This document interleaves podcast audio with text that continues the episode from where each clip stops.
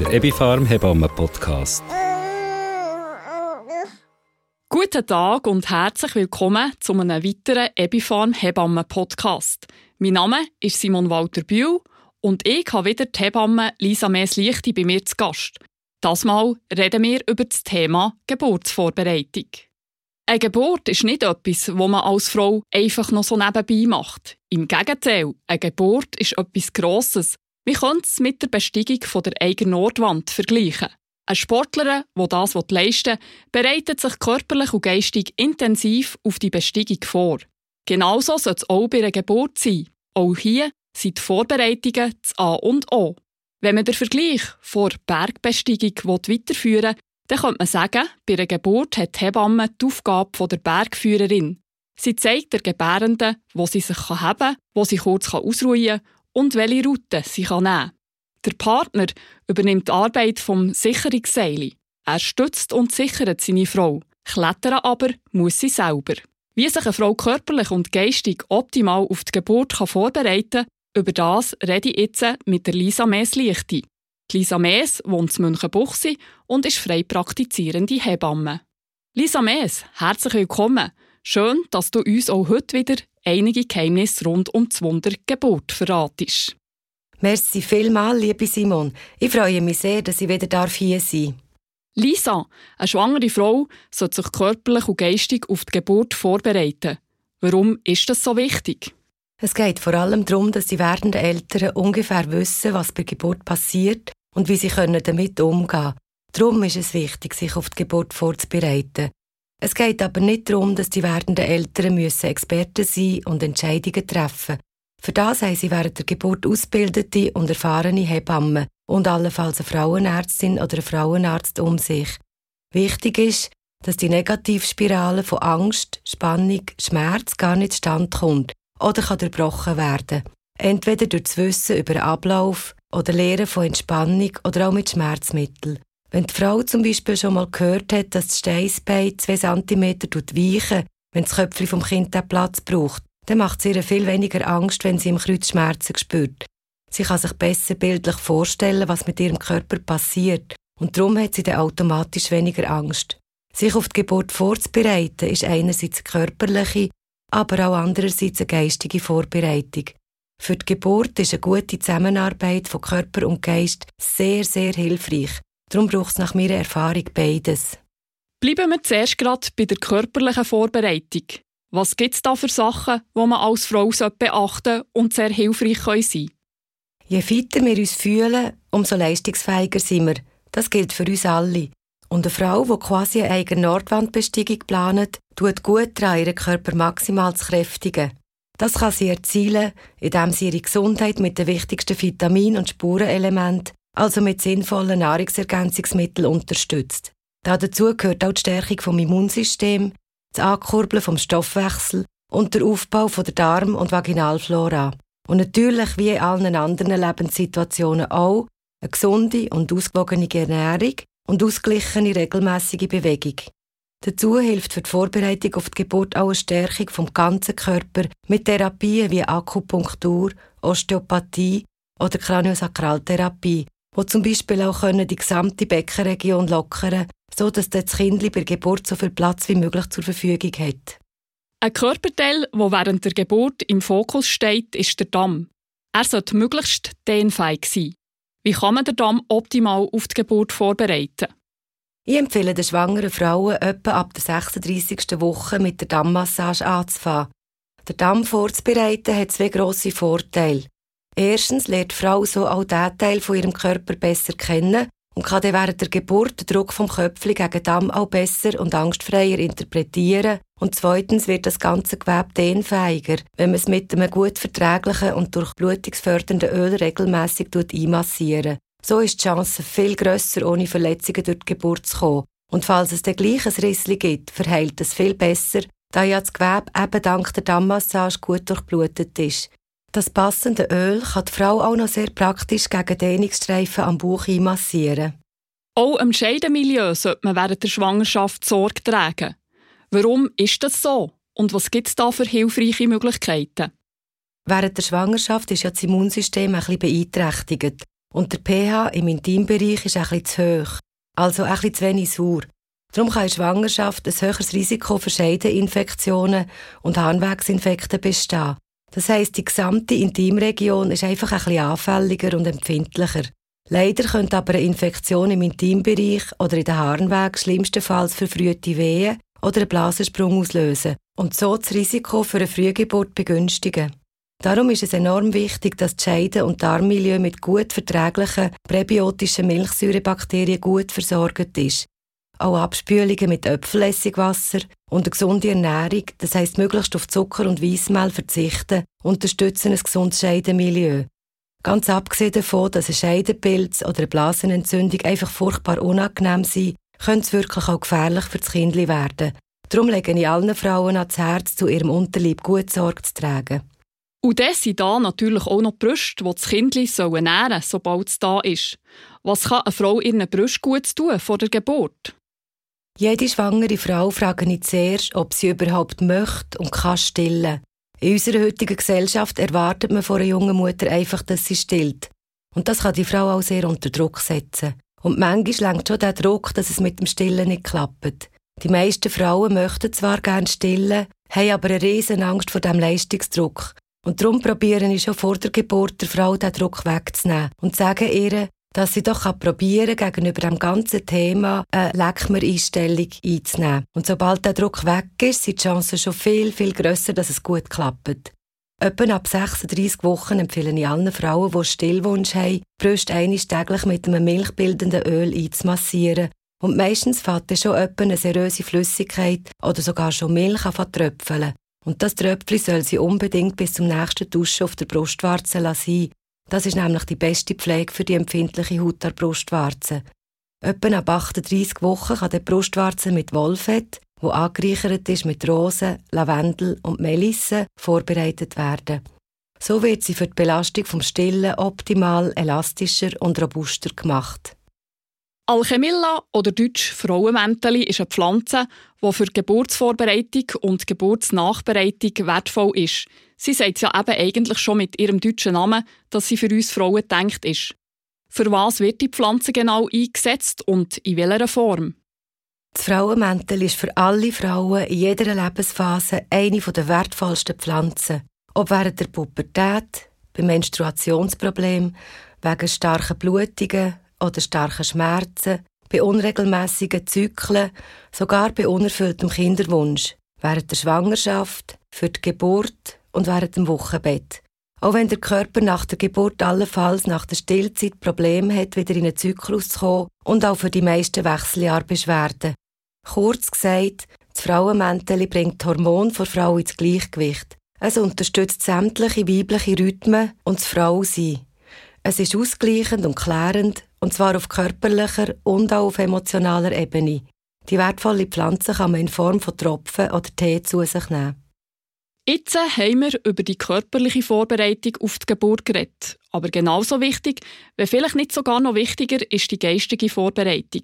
Oder, für wieder den Vergleich mit der Bergsteigerin zu machen, sie würde im Vorfeld die Besteigung immer wieder vor ihrem geistigen Auge durchgehen. Man sagt dem im Sport mentales Training. Was empfiehlst du den schwangeren Frauen? Wie können sie sich geistig optimal auf die Geburt vorbereiten? Ja, genau. Ich erkläre den Frauen auch gern, dass sie sich einen inneren Film vorstellen können, wie sie mit einem Lächeln gebären und ihr gesundes und rosiges Baby in die Arme nehmen. Das ist jetzt natürlich sehr vereinfacht. Ich würde gerne noch gerade beim Bild von Bergsteigern bleiben. Es ist nämlich auch eine Gratwanderung zwischen zu viel und zu wenig Informationen, beziehungsweise zwischen Freiheit und Überforderung. Leider ist es für viel werdende Eltern zunehmend schwierig, sich auch abzugrenzen. Mit der grossen Vernetzung, unter anderem über soziale Medien, besteht auch ein grosses Risiko, schneller mal Angst zu bekommen und das eigene Bauchgefühl zu vergessen. Aber um das Bauchgefühl geht es eben in der geistigen Vorbereitung. Jede Frau, jeder Mann, jeder Mensch hat eine ganz eigene, individuelle Wahrnehmung. Und die besser kennen und einschätzen zu lernen, ist so wichtig. Zu lernen spüren, was tut mir gut, was macht mir Angst, was hilft mir. Sehr vielfältige Wahrnehmungen laufen über das Unterbewusstsein und das macht ja bekanntlich 90 Prozent unserer Wahrnehmung aus. Darum ist es so wichtig, sich lernen gut zu tun über das Unterbewusstsein.